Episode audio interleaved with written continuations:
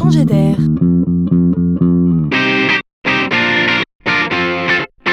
C'est la chronique de Laurent Collen. L'après-bac est toujours un exercice délicat. Beaucoup d'efforts pour obtenir le fameux diplôme et après, pas de repos. On croit avoir franchi la ligne d'arrivée et en fait on se retrouve sur une nouvelle grille de départ. Trouver sa voie est une chose, trouver de l'argent pour suivre les études choisies en est une autre.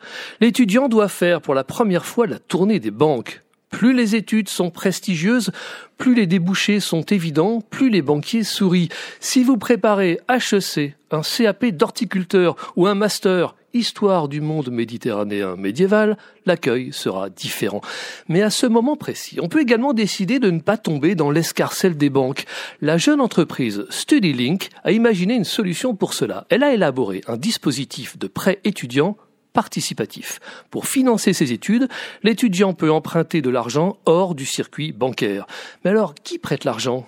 Eh bien, tout simplement des particuliers, comme vous et moi, bienveillants. C'est la grande idée que tout le monde aide tout le monde. L'entreprise pousse également ce système vers les associations d'anciens pour que la communauté des diplômés, souvent active, aide les jeunes à accéder aux mêmes études. Ici, on facilite la vie des étudiants, mais surtout on redonne du sens sous le couvert de la solidarité intergénérationnelle. Et en plus, on contourne les circuits traditionnels en place. C'est doublement tendance.